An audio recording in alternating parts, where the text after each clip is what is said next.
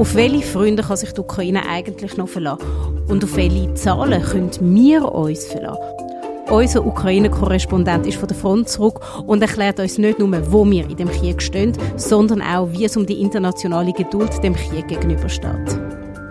Ihr hört hinter den Schlagzeilen der aktuelle Podcast von CH Media. Mein Name ist Joel Weil und bei mir der Kurt Pelder, unser CH Media Ukraine-Korrespondent. Hallo Kurt. Hallo Joel. Wann bist du zurückgekommen?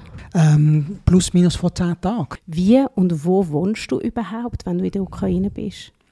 Also ich habe so eine Wohnung, wo ich jederzeit kann reingehen und äh, wo ich, klar, wo ich Miete zahle. Das ist so in einem Plattenbau ähm, in der Region Donbass, also relativ nah an der Front. Also man hört dort jede, jede Nacht schießen, äh, auch am Tag manchmal. Aber ich bin natürlich nicht stationär, ich bin eigentlich immer am, am Reisen und gerade die letzte Reise bin ich viel in den, in den Städten umeinander gewesen, in Lviv, in Odessa, in Kiew und auch noch in ein paar anderen Städten. Also Dnipro ist so ein, ein von der Hauptorten, wie das sehr zentral ist und äh, da kann man in, an die Front im Osten relativ schnell in ein paar Stunden und man kann an die Front im Süden auch in ein paar Stunden. Stichwort Odessa, darauf kommen wir ja nachher zwangsläufig zu sprechen. Ich habe Sie in der Moderation schon Frage gestellt, auf welche Verbündete kann die Ukraine noch zählen. Es ist ja jetzt ein bisschen schwierig mit Polen, es ist ein bisschen schwierig mit Slowenien, mit Ungarn. Der polnische Premierminister hat kommt da, dass man vielleicht keine Waffen mehr der Ukraine sollte liefern und das ist natürlich ein großes Problem. Was ist da passiert zwischen Polen und der Ukraine? Also die Polen haben ein Problem mit dem ukrainischen Weizenexport. Also der ukrainische Weizen, Weizen ist günstiger wie der polnische. Und ähm, die Polen haben äh, irgendwelche Vorwände gesucht, also nicht nur Polen, auch die Rumänen, um diesen Weizen von, von der EU fernzuhalten, unter eben protektionistische Gründe. Ich glaube aber, dass das nur so der, der Spitze vom Eisberg ist. Ähm, in Polen kommen jetzt Parlamentswahlen und da ist das halt einfach ein Thema. Die vielen Flüchtlinge sind ein Thema, aber auch die Landwirtschaft ist ein Thema. Die Landwirtschaft leidet unter den Weizenimport und äh, die Also Regierung, die polnische Lokal. Genau, also die polnische die polnischen Bauern leiden unter diesen Weizenimport aus der Ukraine und jetzt geht die Regierung dort auf Stimmenfang. Man muss einfach sagen auch, dass Polen verdient sehr viel Geld an dem Weizentransit, weil der meiste Weizen aus der Ukraine geht ja nicht wird nicht in Polen verkauft, sondern geht in den Häfen und wird dort exportiert. An dem verdient Polen sehr gut und Polen verdient auch am Waffentransit. Also das wird ja meistens von Kanada, von den USA wird das eingeflogen auf den Flughafen und da gibt es natürlich für alles gibt's Gebühren und äh, Transport. Also da verdient Polen kräftig mit. Jetzt hat der äh, Premierminister hat gesagt, ja, sie überlegen sich jetzt äh, keine Waffen mehr den Ukrainer zu überlassen. Das ist auch ein eine leere Drohung, weil die Polen haben schon ziemlich alles alte Material den Ukrainer gegeben. Und das haben sie nur können, weil sie von den Amerikanern, aber auch von den Koreanern, also Südkorea, von den Deutschen, neues Material kaufen. Also Polen rüstet so auf, wie man das in Europa wahrscheinlich seit dem Kalten Krieg nicht mehr gesehen hat. Und Polen wird dadurch wahrscheinlich zur, äh, also innerhalb von, von der europäischen NATO-Staaten zur stärksten Armee werden. Also außerhalb natürlich die Türkei hat eine riesen Armee, aber also es wird sich etwas verändern in der Sicherheitsarchitektur. Polen wird die wird wahnsinnig stark werden mit all dem Material. Und das alte Material haben sie den Ukrainer gegeben. Und das muss man eben auch sehen, das haben die USA so gemacht, das haben die Briten gemacht. Wenn jetzt Holland und die Dänen F-16 liefern, die sind die sind immer noch brauchbar und für die Ukraine war das eine gewaltige Verstärkung. Aber Dänemark und äh, Niederlande ersetzen ihre F-16 aktuell jetzt durch neue amerikanische F-35. Also man gibt den Ukrainer als Material und äh, an dem wird sich nicht viel ändern, bis das Material einmal aufgebraucht ist. Wir kommen nachher darauf zu sprechen, wie das mit dieser Materialbelieferung und generell mit der, um die grossen Finanzgeber von der Ukraine steht. Aber Stichwort Getreide. Das ist ein wichtiges Wirtschaftsprodukt von der Ukraine. Abgesehen von Polen hat ja noch Ungarn und Slowakei droht, dass sie kein ukrainisches Getreide mehr möchten importieren. Auch dort geht es darum, die eigene, die eigene Landwirtschaft zu schützen. Und die Ukraine hat jetzt eine Klage gereicht bei der Welthandelsorganisation. Wie verkrampft sind die Fronten wirklich zwischen der Ukraine, Polen, Ungarn und der Slowakei und was hat das mit dem Krieg zu tun? Ich glaube, es ist wirklich ein Nebenschauplatz, aber natürlich hat der Gang von äh, der Welthandelsorganisation, von der WTO, hat natürlich Polen auf Palme gebracht. Das ist auch nicht unbedingt etwas, was man jetzt diplomatisch so macht, wenn man, wenn man eben abhängig ist von diesen Ländern. Wobei wir haben jetzt ein wichtiges Land, das vielleicht eben noch wichtiger ist, sowohl für den, für den Weizen, aber auch für die Waffenlieferungen, und das ist, das ist Rumänien. Aber bleiben wir mal bei, bei den anderen die nehmen oder die haben früher einen ukrainischen Weizen abgenommen, aber das ist, das ist nicht der Absatzmarkt für den ukrainischen Weizen. Der Absatzmarkt für den ukrainischen Weizen ist vor allem die arabische Welt, Nordafrika und äh, viel wird auch der also der Hilfsorganisationen verkauft, unter anderem eben äh, das Welt, äh, die Welternährungsorganisation und äh, Hungerhilfe, wo das dann in Afrika verteilt. Und das wären dann so die Hauptleidtragenden. Also wenn der ukrainische Weizen nicht mehr rauskommt und die Preise steigen am Weltmarkt, dann sind vor allem eben das die arabischen Länder, Ägypten ist sehr abhängig. Also all die Völker, wo, wo Brot essen, das sind eben nicht Schwarzafrikaner. Schwarzafrikaner essen sehr wenig Brot. Die haben ihre eigenen Grundnahrungsmittel, Hirsearten, Mais, Maniok. Also das, was in den Medien steht über die drohende Hungerkatastrophe in Afrika, wenn Ukraine, der ukrainische Weizen nicht mehr rausgeht, das stimmt so nicht ganz. Aber für die ukrainische Wirtschaft ist das natürlich sehr, sehr wichtig. Und ich meine, die haben Millionen von Tonnen von Weizen und müssen den irgendjemand anbringen. Und jetzt hat Polen hat, äh, mehr oder weniger zugemacht. Äh, die Slowakei, dort, sind, dort stehen auch Wahlen bevor und da gibt es einen Kandidat, der absolut äh, Ukraine-feindlich ist. Und dann gibt es noch den Orban in Ungarn, das ist allerdings ein sehr kleines Land. Und äh, der Orban ist ganz klar im, im Putin-Lager. Es gibt auch eine ukrainische Minderheit in, äh, in der Westukraine und da wird immer ein bisschen darum gestritten. Aber der Orban hat da eigentlich kein, der, der kann nicht wirklich mitreden, das ist, einfach zu, das ist einfach zu klein. Aber in Wirklichkeit geht es eben nicht einfach um den Weizen, sondern es geht darum, wie soll der Krieg weitergeführt werden, oder? Und natürlich ist man im Westen ungeduldig und man sieht, dass äh, die Leute keine Lust mehr haben auf News aus der Ukraine und dass, dass die Unterstützung bröckelt. Auf der anderen Seite weiß der Westen ganz genau, wenn die Ukraine den Krieg verliert, werden unglaubliche Flüchtlingsmassen nach Westeuropa strömen und es wird, also Westeuropa oder inklusive NATO-Staaten in Osteuropa werden so müssen aufrüsten, um sich durch die, also gegen die Bedrohung durch den Putin zu wehren. Oder? Das nächste nach der Ukraine wird Moldau sein, dann wird man weiter östlich Georgien wird dann kommen und es wird einfach eine Drohkulisse gegen Europa aufgebaut werden. Das wissen eigentlich alle das wollen wir nicht. Das, das würde unser Leben verändern. Abgesehen davon, dass wir dann einfach noch 20 oder 30 Millionen mehr Flüchtlinge hätten Aber Europa. das eine ist ja die Geduld von uns als Bürger und das andere ist die politische Geduld. Das hängt natürlich zusammen, oder? Politiker merken natürlich relativ schnell, wenn ihre Wähler und Wählerinnen äh, nicht mitmachen. Das sieht man jetzt auch in den USA mit, äh, mit den äh, Diskussionen ums Budget und Haushaltssperre. Und da, da, da geht es auch um viele Milliarden für, für die Ukraine. Und die, die Diskussionen hat man in der einen oder anderen Form auch in Europa. Und wenn Politiker natürlich merken, dass sie Stimmen können gewinnen indem sie äh, plötzlich ein bisschen skeptisch sind gegenüber der Ukraine, dann machen sie das. Dazu kommt, dass die Medien halt einfach zum Teil auch ein bisschen einseitig berichten und der Putin-Propaganda manchmal aufsitzen und jetzt das Gefühl haben, Gefühl haben, es ist wirklich ein Zermürbungskrieg, es ist eine, es ist eine Pattsituation. Das sind, das sind Sachen, die ich so nicht bestätigen kann. Das habe ich gerne. Ich habe gerne, wenn wir Journalisten untereinander über die Medien herziehen. Mach mal eine, mach mal eine nationale Blattkritik. Nein, das würde würd ich so eigentlich nicht machen. Aber wenn ich, ich, wenn ich so lese, was in, in den Medien steht, was ich am Fernsehen sehe, hat man so das Gefühl, die Ukrainer sind nicht am Gewinnen. Und wenn man sich jetzt den Frontverlauf anschaut, und da wissen wir relativ genau, wo die ist.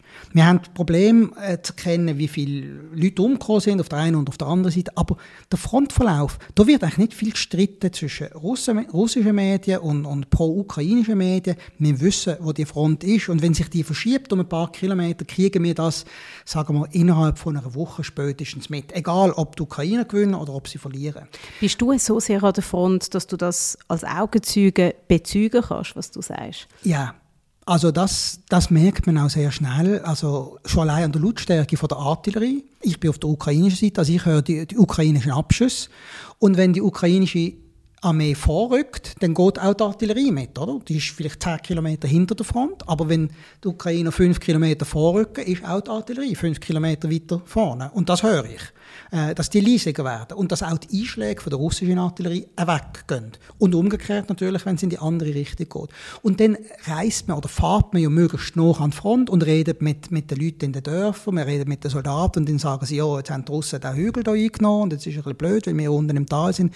Das kriegt man mit. Und dann gibt es natürlich die Leute, die auf, in den Social Media, Media ähm, die ganzen Satellitenbilder auswerten. Da kann man auch sehr gut erkennen, was passiert. Also zum Beispiel die Brände infolge von Artillerie Artillerieführer. Das sieht man sehr schnell auf Satellitenbildern und dann sieht man, die Front bewegt sich in die eine oder in die andere Richtung.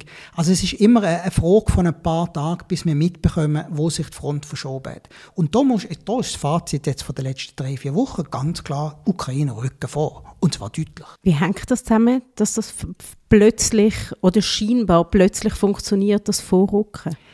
Krieg funktionieren nicht linear. Also die Russen haben sich eingegraben, haben äh, riesige Minenfelder angelegt und die Ukrainer haben verschiedene äh, Versionen probiert, um da durchzukommen. Jetzt haben sie eine Variante gefunden, die funktioniert, die sehr langsam ist, aber sie funktioniert. Und was sie parallel dazu machen, ist, sie beschießen die russischen Stellungen. Sie haben jetzt auch die ähm, Streubomben, also die Cluster Munition. Die setzen sie sehr erfolgreich ein. Und gleichzeitig zerstören sie systematisch die Nachschubwege der Russen im Süden vor allem. Und auch die Schwarzmeerflotte der Russen wird systematisch vernichtet. Sie verlieren ihre Häfen zum Teil. Es wird immer schwieriger gemacht, dass sie in die Häfen auf der Krim äh, einlaufen. Und das führt dazu, dass die Versorgungssituation der russischen Truppen im Süden, und das ist auch die Hauptstoßrichtung von dieser Gegenoffensive, die wird prekär. Und das haben mir jetzt auch äh, Leute erzählt an der Front im Süden, dass das russische Artillerie für sporadischer wird, dass es nicht mehr so präzise ist.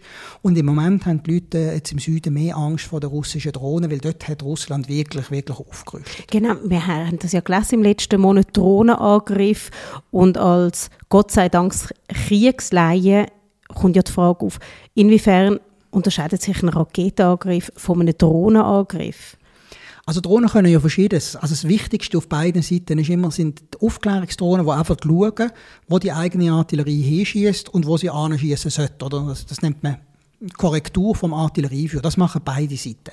Ähm, hängt natürlich davon ab, ob die Kanonen präzise sind. Und die russischen Kanonen sind zum Teil schon so ausgeschossen, äh, die bräuchten neue Läufe, dass es zum Teil halt einfach, kriegen sie es technisch nicht mehr an, so präzise zu sein. Ähm, dann gibt es äh, Drohnen, die äh, selber Waffen abwerfen oder abschießen. Und mittlerweile haben sich so ein bisschen die primitiven Dröhnchen äh, durchgesetzt, die einfach irgendetwas abwerfen und je nachdem, wie gut der Pilot ist, trifft er wirklich äh, in, in die Luke von einem Panzer oder in, in, in ein Schützenloch rein. Und dann gibt's äh, eben die, die selber etwas abschießen. Das sind dann größere Drohnen. Die hat am Anfang vom Krieg sind die sehr häufig eingesetzt worden, aber die haben eigentlich keine Chance gegen die Flugabwehr von beiden Seiten. Also das hat sich irgendwie nicht so richtig durchgesetzt.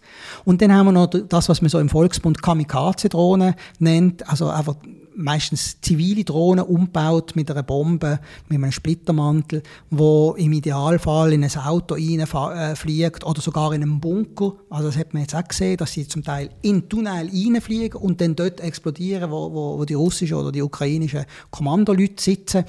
Also da gibt es natürlich Gegenmittel, Netz, Gitter und, und, und. Also das ist ein stetiges Hin und Her. Aber es ist wirklich so, dass beide Seiten jetzt äh, die Drohnenangriffe und auch vor allem mit Kamikaze-Drohnen massiv verstärkt haben. Du hast Odessa vorher schon mal erwähnt, wichtige Hafenstadt und Großstadt in der Ukraine. Auch Schauplatz von ganz vielen Angriffen im letzten Monat oder in den letzten Monaten. Wie sieht es dort aktuell aus? Also wenn man in Odessa umeinander läuft, merkt man von all dem relativ wenig. Also das, ah, das ist immer das Schlimmste, wenn man, wenn man das berichtet. Und zwar nicht schlimm, weil es Normalität gibt, sondern weil es einem so zweifeln lässt an dem, was man liest.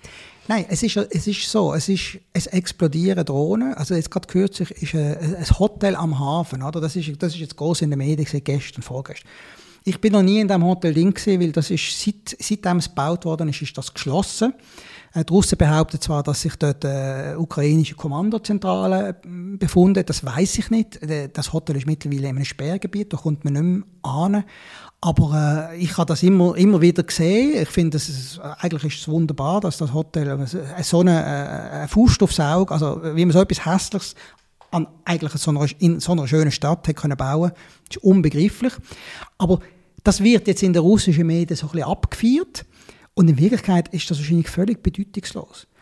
Wichtig ist, dass die ukrainischen Schiffe bzw. ausländische Schiffe, die Weizen gehen, holen, weiterhin den Hafen Odessa anlaufen, obwohl es so eine russische Seeblockade gibt auf dem Papier und die haben die Ukraine können durchbrechen. Das habe ich gelesen und habe mich gefragt, wie kann man das durchbrechen? Eigentlich ganz einfach. Seit Monaten griffen die Ukrainer wirklich systematisch äh, Schiffe der russischen Schwarzmeerflotte an. In den Häfen, in den Trockendocks, wo auch immer sie sind. Äh, die Ukrainer haben viele Drohnen, also Boote mit Sprengstoff beladen, mit Kameras drauf, also zum Teil, also wirklich Schnellboot gebaut und mit dem drängen sie die Schiffe immer weiter ins östliche Schwarze Meer weg. Also weg von Odessa, weg von der Krim. Und das gibt den Ukrainer Luft mit zivilen Schiffen rauszufahren.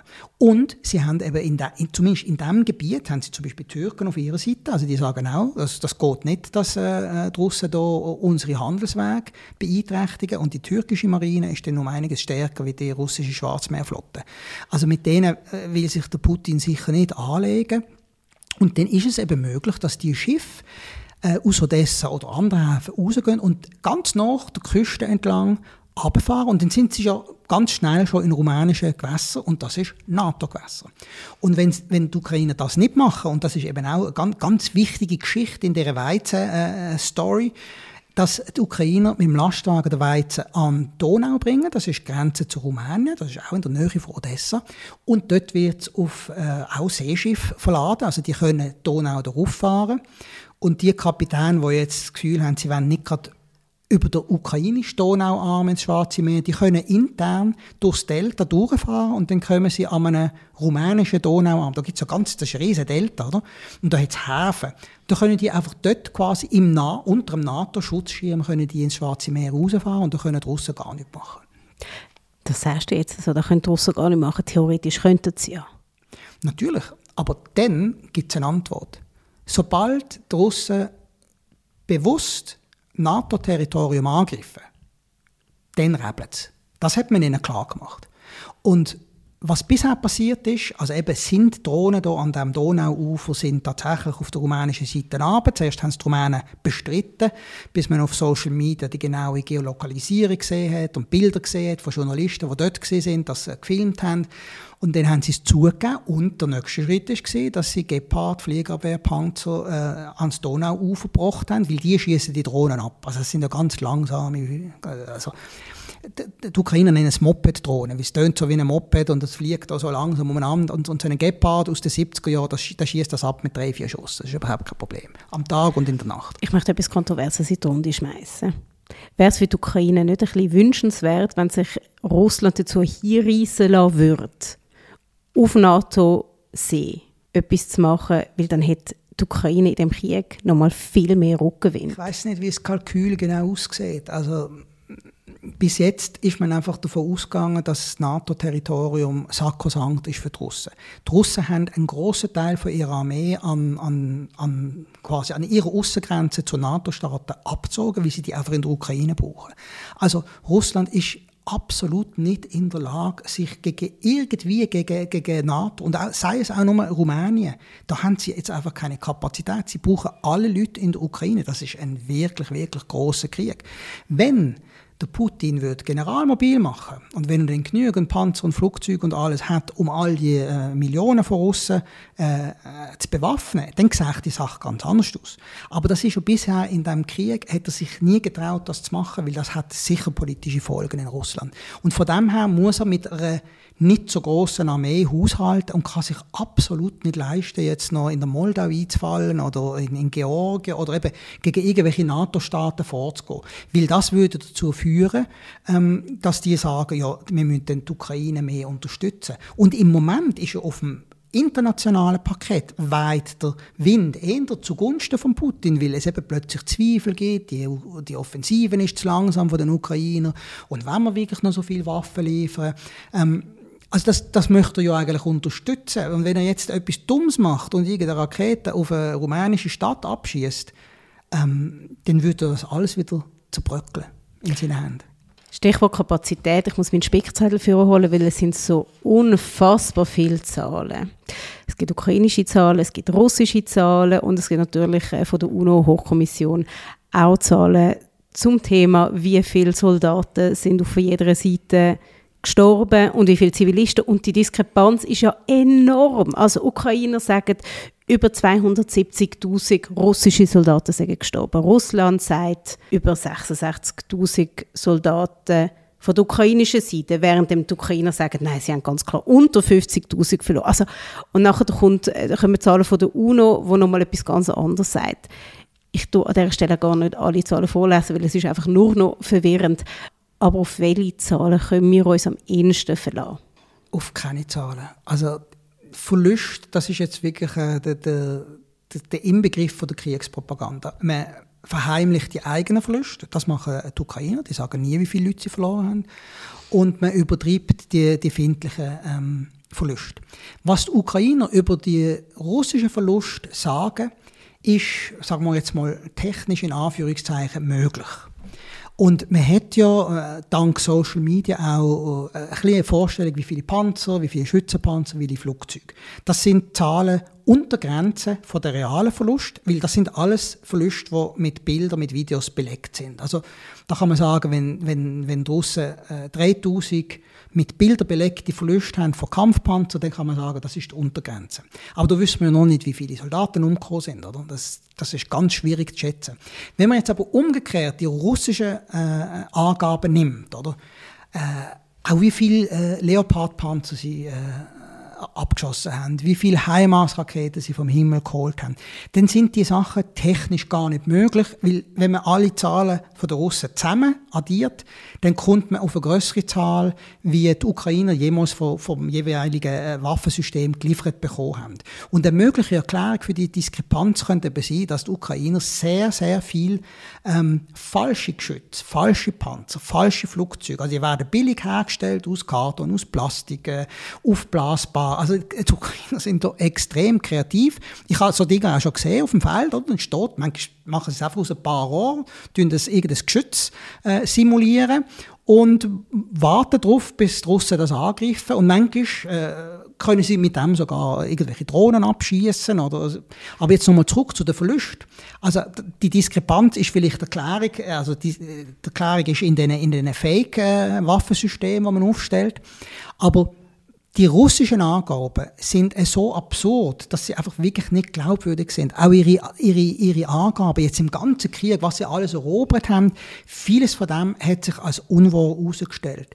Und wenn man die ukrainischen Angaben nimmt, äh, die machen natürlich auch Propaganda, aber sie sagen eigentlich nie, wir haben jetzt Dorf XY erobert, wenn das nicht der Fall ist. Und sie sagen es meistens erst eine Woche, nachdem sie es wirklich erobert haben. Also sie, sie warten. Also die ukrainischen Angaben sind bis jetzt zuverlässiger. Was interessant ist an der Ukraine, ist, was die nicht sagen. Also eben zum Beispiel ihre eigenen Verluste. Wir wissen, dass die in der Gegenoffensive, die sind wirklich massiv gesehen. Also viel, viel höher wie in der Zeit, wo die Ukrainer nur verteidigt haben. Das liegt aber auch in der Natur der Sache, weil wenn man selber angreift, dann verliert man mehr Leute. Und von dem her, ich kann am Schluss nicht sagen, was stimmt. Also die UNO-Zahlen kann man völlig vergessen, weil die haben irgendwann mal aufgehört zu zählen. Ähm, das haben sie schon äh, in Syrien so gemacht. Irgendwann haben sie einfach genug gehabt und haben gesagt, äh, bitte Zivilisten zum Beispiel, zählen wir jetzt nicht mehr weiter. Ähm, also die UNO-Zahlen kann man ganz vergessen. Also es ist wahrscheinlich irgendetwas zwischen der russischen und der ukrainischen Angaben. Aber dann gibt es natürlich noch amerikanische Angaben. Mhm. Also ich bin überzeugt, dass die Ukrainer deutlich tiefere Verluste haben wie die Russen. Also es ist, es ist auch logisch ihre Armee, also sie haben nicht so unbegrenzte äh, Ressourcen wie Russland in Sachen Menschen. Sie haben 40 Millionen, oder? Und äh, Russland hat 140 Millionen insgesamt. Alles. Alte Leute, Kinder inbegriffen. Also so ein bisschen Kanonenfuttermentalität in Russland, sagst du? Eindeutig. Das sieht man auch an der medizinischen Versorgung. Die Ukrainer geben sich Mühe, ihre Verwundeten zu retten. Man sieht viele amputierte Soldaten, die wieder zurückgehen in den Dienst. Vielleicht nicht mehr das Gleiche, was sie vorher gemacht haben. Also da ist das ist eben auch wichtig bei der Verlustraten. Also, äh, Tote zu Verwundeten, da rechnet man normalerweise äh, ein Tote äh, aufgrund auf drei bis vier Verwundete. Und je besser die, äh, die Versorgung ist, mit die Medizin ist, umso größer ist die Diskrepanz, weil umso mehr Leute kann man retten und umso weniger sterben. Und die sehen bei den Russen zum Teil wirklich schlecht aus. Wir, wir wissen da auch keine genauen Zahlen, aber ich glaube, es ist eher so, auf einen toten russischen Soldat kommen zwei bis drei ähm, Verwundete. Aber das ist, das ist eine Schätzung. Tun wir nochmal zum Abschluss einen Blick auf die Verbündeten von der Ukraine werfen. Wer wird im weiteren Verlauf von dem der wichtigste Freund der Ukraine bleiben? Also die treibende Kraft ist, sind natürlich die USA. Ganz klar. Die haben ein Budgetproblem jetzt und die werden auch mal Wahlen haben und dann wird sich zeigen, ob, ob äh, äh, die Leute an der Macht bleiben, die die Ukraine unterstützen, oder ob sich das ändert. Und das ist auch das, was der Putin darauf spekuliert. Und meine Theorie ist, wenn das einmal klar ist, ähm, wird der Putin je nachdem auch zu Verhandlungen bereit sein, zu ernsthaften Verhandlungen. Und in Europa sind es natürlich primär die Staaten, die genau wissen, dass sie unter die Räder kommen, wenn, wenn der Putin gewinnt. Also die baltischen Staaten, auch Polen. Polen bleibt doch gar nicht anders übrig, wie die Ukraine zu unterstützen. Ähm, Rumänien hat das schon lange gemerkt. Rumänien ist viel, viel wichtiger, als man bisher gedacht hat. Ich bin eigentlich fast vom Anfang vom Krieg äh, immer über Rumänien, ich habe das ja gesehen. Und es ist völlig klar gewesen, dass Rumänien massivstens mithilft. Also als Transitland für alles Mögliche, auch, auch die, die Engländer haben Waffen über, über Rumänien reingebracht, ist auch für die Südfront viel näher wie über Polen, über den Westen und Norden. Meine, das sind riesige Distanzen. Ähm, Ungarn, klar, das ist nicht ukraine-freundlich. Bei der Slowakei wird es davon abhängen, wie die Wahlen äh, ausgehen. Äh, das ist, glaube ich, auch klar. Aber ich glaube nicht, dass sich in den nächsten was weiß ich, zwölf Monate so wahnsinnig viel wird bewegen. Es wird sich allerdings bewegen, wenn, wenn die Ukrainer sollte, äh, wirklich eine entscheidende Schlacht gewinnen dann wird die Unterstützung wieder kommen, dann wird auch das Medieninteresse wieder da sein, dann werden wieder alle in, in, in die Ukraine reisen und sagen, oh, jetzt müssen wir unbedingt müssen wir die, die eroberten äh, Städte anschauen. Wenn die Ukrainer aber verlieren, dann könnte es schon sein, dass man irgendwie sagt, so, und jetzt muss man verhandeln und jetzt muss man Gebiete abtreten. Und ich meine, das wissen die Ukrainer auch. Also es ist in ihrem Interesse, dass sie vorwärts machen. Wann gehst du wieder zurück? Jetzt in ein paar Tagen, äh, sobald das Spital hier einigermaßen verladen ist, dann werde ich äh, wieder in die Ukraine fahren. Gut, haben wir dich abfangen Kurt, ich danke dir vielmals, bist du da Gerne, danke schön für die Einladung. Das war mit «Hinter den Schlagzeilen», der aktuelle Podcast von CH Media. Mehr Podcasts findet ihr unter chmedia.ch slash podcasts. Und wenn ihr die Folge interessant gefunden habt, dann folgt uns doch und dann hören wir uns künftig häufiger. Ich danke euch vielmals fürs Zuhören und wünsche euch einen schönen Tag.